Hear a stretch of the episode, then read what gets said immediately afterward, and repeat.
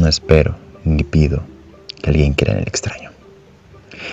Aunque simple relato me dispongo a escribir, loco estaría si lo esperara, cuando mis sentidos rechazaban su propia evidencia. Pero no estoy loco, sé muy bien que estoy en su sueño. Mañana voy a morir y quisiera aliviar hoy mi alma. Mi propósito inmediato consiste en poner de manifiesto, simple, suscitante y sin comentarios, una serie de episodios domésticos. Las consecuencias de esos episodios me han aterrorizado, me han torturado y por fin me han destruido. No espero explicarlo, pero si me ha sido horrible, para otros resultarán menos espantosos. Más adelante tal vez parecerá alguien cuya inteligencia reduzca mi fantasía a lugares comunes. Una inteligencia más serena, más lógica y mucho menos excitable que la mía, capaz de ver la circunstancia que temerosamente destruiré. Vulgar sucesión de causas de efectos naturales. Desde mi infancia me destaqué por la docilidad de mi bondad y mi carácter. La ternura que abrigaba mi corazón era grande llegaba a convertirse en un objeto de burla para mis compañeros. Me gustaban especialmente los animales y mis padres me permitían tener una gran variedad. Pasaba a su lado la mayor parte del tiempo y jamás me sentía tan feliz cuando le estaba de comer a las criaturas. Este rasgo de mi carácter creció conmigo y cuando llegué a la virilidad se convirtió en una de mis principales fuentes de placer. Aquellos que alguna vez han experimentado cariño hacia un perro fiel no necesitan que lo moleste en explicar la naturaleza y la intensidad de la retribución que recibía. Alguno generoso amor de un animal que llegaba directamente al corazón de aquel con frecuencia ha probado la falta de amistad y a la frágil fidelidad del hombre. Me casé muy joven y tuve la alegría de que mi esposa compartiera mis preferencias. Al observar mis gustos, los animales domésticos, me perdía la oportunidad de preocuparme lo más agradable entre ellos. Tenía pájaros, peces de colores, un hermoso perro, conejo y un montón de gatos. Este último era un animal notable, tamaño y hermosura, completamente negro y de una sagacidad asombrosa. Al referirse a su inteligencia, mi mujer, en el fondo, era no poco supersticiosa, aluciada con frecuencia antigua creencia popular que todos los gatos negros son brujas, metáforas. No quiero decir que lo creeré, sería una mención a una cosa poco redundante. Plutón era el hombre, el nombre del gato. Se había convertido en mi favorito y mi camarada. Solo yo le daba de comer y él me seguía por todas partes de la casa. Me costaba mucho impedir que anduviera sobre mí en la calle. Muestra de amistad puro hacía varios años y en el curso los cuales enrojezco en confesarlo. Mi temperamento y mi carácter se alteraron radicalmente por la culpa del demonio. Intemperalmente, día y noche me fui volviendo más melancólico, irritable e indiferente hacia los sentimientos ajenos. Llegué incluso a hablar descomunadamente a mi mujer, terminándole de infligir violencia personal. Mis favoritos. Claro, está sincera, igual, en el cambio de mi carácter, no solo lo descuidaba, sino que llegué a hacerle daño, hacia Plutón. Sin embargo, conversé suficiente consideración como para abstener la maltratarlo, cosa que hacía con los conejos, el mono, hasta el perro. Cuando por casualidad o motivos por el efecto se cruzan en mi camino. Mi enfermedad empeoró, se agrava. Pues, ¿por qué enfermedad es comparable al alcohol? Finalmente, el mismo Plutón, ya que estaba viejo y por tanto, empecé a sufrir las consecuencias de mi mal humor. Una noche en que volvía a casa completamente embriagado después de una de mis por la ciudad. Ay, versos. Dios, Dios, Dios, Dios, Dios. Plutón era el nombre del gato. Se había convertido en mi favorito y mi camarada. Solo yo le daba de comer y él me seguía por todas partes de mi casa. Me acostaba mucho impedir que anduviera tras de mí en la calle. Nuestra amistad duró así varios años, en el curso de los cuales enrojezco en confesarlo. Mi temperamento y mi carácter se alteraron radicalmente por culpa del demonio. Día y noche me fui volviendo más melancólico irritable e indiferente ante los sentimientos ajenos. Llegué incluso a hablar descomediadamente a mi mujer y terminé por infligirle violencia personal. Mi favorito, claro, está. Sintieron igualmente el cambio de mi carácter, no solo del descuidaba, sino que llegué a hacerle daño hacia Plutón. Sin embargo, conversé suficiente consideración como para abstener de maltratarlo. Cosa que hacía con el conejo, el mono, hasta con el perro, cuando por casualidad o motivos por efecto se cruzaban en mi camino. Mi enfermedad empeoró, se agravaba, pues, ¿qué enfermedad es comparable al alcohol? Y finalmente, el mismo Plutón que ya estaba viejo y por tanto algo enojado empezó a sufrir las consecuencias de mi mal humor. Una noche en la que volvía a casa completamente embriagado después de una correría por la ciudad, me apareció el gato. Evitaba mi presencia, lo alcé en mis brazos, pero asustado por mi violencia, me mordió ligeramente en la mano y a punto de apoderar de mi furia demoníaca, ya que no pude hacer más nada. Fue como que si la raíz de mi alma se separara de golpe de mi cuerpo y una maldad que diabólica alimentaba por la ginebra y estremecía y sacando del bolsillo del chaleco un cortaplumas lo abrí mientras sujetaba al pobre animal por el pescuezo. Y le hice saltar los ojos enrojecidos. Me abrazó. Tiemblo mientras escribo esta condolencia. Atrocidad. Cuando la razón entornó con la mañana, cuando hubo disputado el sueño, los vapores de la orgía nocturna, sentía el horror se mezclaba con el remordimiento ante el crimen cometido. Pero mis sentimientos eran débil. No alcanzaba mi alma. Una vez más me hundí en el exceso y muy pronto ahogué el vino los recuerdos de lo sucedido. El gato mejoraba poco a poco. Cierto que la órbita donde faltaba el ojo presentaba un horrible aspecto. Pero el animal no parecía sufrir ya, como la, costumbre, por la casa, aunque es de imaginar, huía aterrorizado al verme.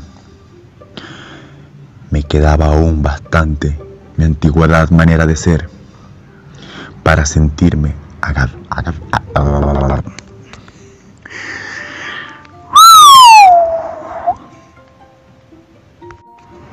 El gato, entre en tanto, mejoraba poco a poco. Cierto que la órbita, donde faltaba el ojo, presentaba un horrible aspecto, pero el animal parecía sufrir ya. Se paseaba como de costumbre por la casa, aunque, es de imaginar, huía aterrizado al verme. Me quedaba aún bastante antigüedad de mi manera de ser sobre el agresivo por la evidente antiopía de un animal que alguna vez me había querido tanto. Pero ese sentimiento no tardó. De ceder pasó a la irritación y entonces, para mí, caída final e irrevocable, irrevocable, se presentó el espíritu de la perversidad. La filosofía no tiene en cuenta este espíritu. Sin embargo, tanto seguro que estoy que mi alma existe como la perversidad es uno de los impulsos primordial del corazón humano. Una de las fatales individuales del sentimiento de la acción humana. Tanto la maldad es una simple razón de que él debía cometerla. No había en nosotros una tendencia, solo hecho de serlo. Este espíritu de perversidad se presentó como lo dicho en mi caída final, en el insondable anhelo que tenía mi alma de dejarse a sí misma, de violentar su propia naturaleza, de hacer mal por el mal. Y pasó del lazo del pescuezo a ahorcar la rama de un árbol. La ahorqué mientras las lágrimas manaban de mis ojos y mis amargos remordimientos me apretaba el corazón. Lo ahorqué porque recordaba que me había querido, porque él estaba seguro de que no había dado motivo para matarlo. Lo ahorqué porque sabía que lo había hecho así. Al ahorcarlo cometía un pecado, un pecado mortal que comparaba mi alma a llevarla hasta el infierno. Y si ella fuera posible, más allá, alcancé la infinitud de la misericordia de Dios, más misericordioso y más terrible. La noche que aquel mismo día en que cometía tal cruel acción, me despertaron gritos. Incendio. Las cortinas de mi cama eran una llama viva. Toda la casa estaba ardiendo. En gran dificultad pudimos escapar con la confracción de mi mujer, un sirviente y yo. Todo quedó destruido. Mis bienes terrenales se perdieron. Desde ese momento tuve que resignarme a la desesperanza. No incurre la debilidad de estar en una relación de causa de efecto entre el desastre y un criminal acción. Pero estoy detallando una cadena de hechos y no quiero dejar ningún eslabón incompleto. Al día siguiente que incendié, cuidé evitar las ruinas, salvo una de las paredes se había desplomado.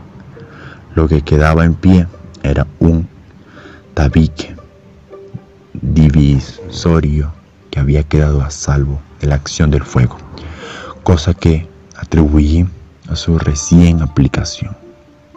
Una densa muchedumbre había entre las ruinas. Frente a la pared, varias personas parecían examinar parte de mis gran atención detallada a la palabra extraño, curioso y otras similares excitaron mi curiosidad. Al aproximarme vi que la pared blanca superficial, grabada como una barro parecía la imagen de un gigantesco gato. El contorno tenía una nitidez verdaderamente maravillosa. Había una soga alrededor del pescuezo del animal. Al descubrir esta aparición ya no podía considerar, considerarla. Otra cosa, me sentía dominado y asombrado por el terror. Para la reflexión vino a mí una ayuda. Recordé que había ahorcado al gato en un jardín de la casa. Al producir una alarma de incendio, la multitud había invadido inmediatamente el jardín.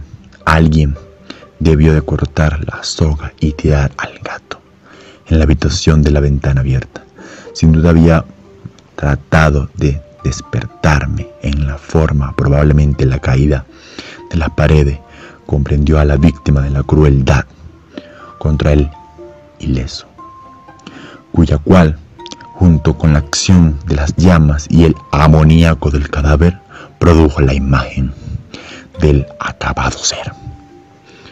Si bien estaba de forma, quedó satisfecha mi razón, ya que no mi conciencia, siempre. El extraño episodio lo ocurrió, impresionó profundamente a la imaginación. Durante muchos meses no pude liberarme del fantasma del gato. En todo ese tiempo dominó mi espíritu un sentimiento informe que se parece, sin serlo, al remordimiento. Llegué al punto de lamentar la pérdida del animal y buscar viles atroz que habitualmente frecuentaba. Algún otro de mi especie aparecía que pudiera ocupar su lugar una noche en que borracho a medias me hallaba en una taberna más que infame. Reclamó mi atención algo negro, posado sobre unos enormes tolones de ginebra, que constituían al principal noblaje del lugar. Durante algunos minutos había pasado mirando dicho notel y me sorprendió que había advertido antes la presencia de manchas negras en el alto. Me aproximé y toqué la mano. Era un gato negro, muy grande, tan grande como Plutón, y absolutamente igual a este, salvo un detalle. Plutón no tenía el menor pelo blanco en el cuerpo, mientras el gato mostraba una vasta, aunque idéntica a una mancha blanca que le cubría casi todo el pecho. Al sentirse acariciado, se empezó a portar demente.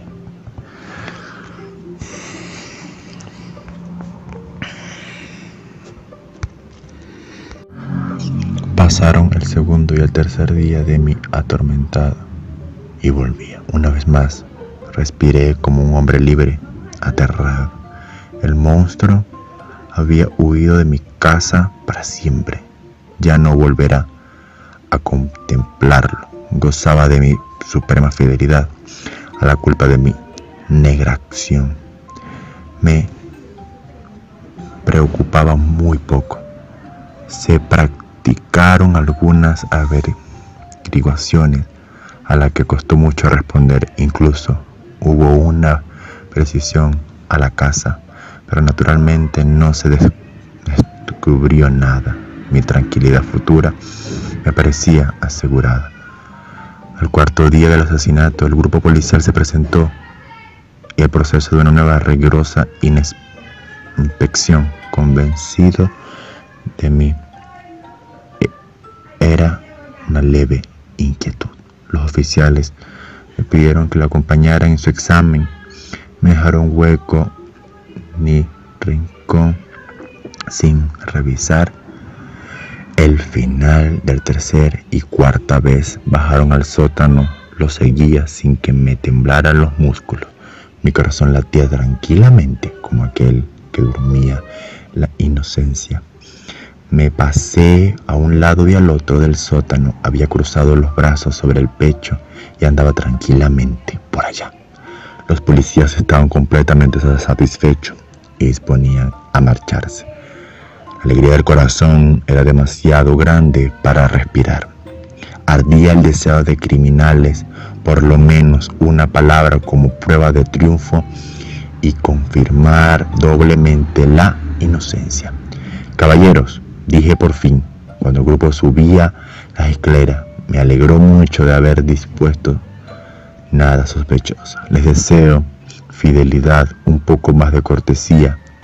Dicho sea pasos, caballero, casa, este es muy, muy discurto. Mi frenético deseo de decir alguna cosa como naturalidad. Casi no daba cuenta de mis palabras. repetí que es una casa excelente construida, estas paredes ¿Ya se marcha usted, caballero? Tenía una gran solidez. Y entonces, arrastrado a mis pies sus propias brazadas, golpeé fuertemente el bastón que llevaba en la mano sobre la pared de ladrillo en ladrillo. Trataba por la cual se había dañado por el cadáver en la esposa de mi corazón. Que Dios me proteja y me libere de las garras del ardiocho del demonio. Además, había cesado de eco de golpes cuando mi voz, desde dentro de la tumba, y los quejidos sordos que endurecían más, más, de sosollar al niño y luego creció rápidamente hasta convertirse en un largo, agudo y continuo arido, anormal. Como inundó y ataullido un clamor de lamentación, mi mitad de horror, mi mitad de triunfo, como una sola. En el infierno de la garganta y los condenados de su agonía y de los demonios. Hablar de los que pensaba en ese momento era locura. Presa fui del terror de aquel hombre. Una docena de rigurosos abrazos de la pared se cayó. El cadáver ya muy corrompido se manchaba de sangre y parecía los pies ante los ojos de los espectadores sobre su cabeza. Por la roja boca abierta, el único ojo que había fuego estaba agazapado. Lo horrible era la bestia cuya astucia al asesinato, cuya voz me entregaba al verdugo. Había emparedado al monstruo en la tumba. Muchas gracias.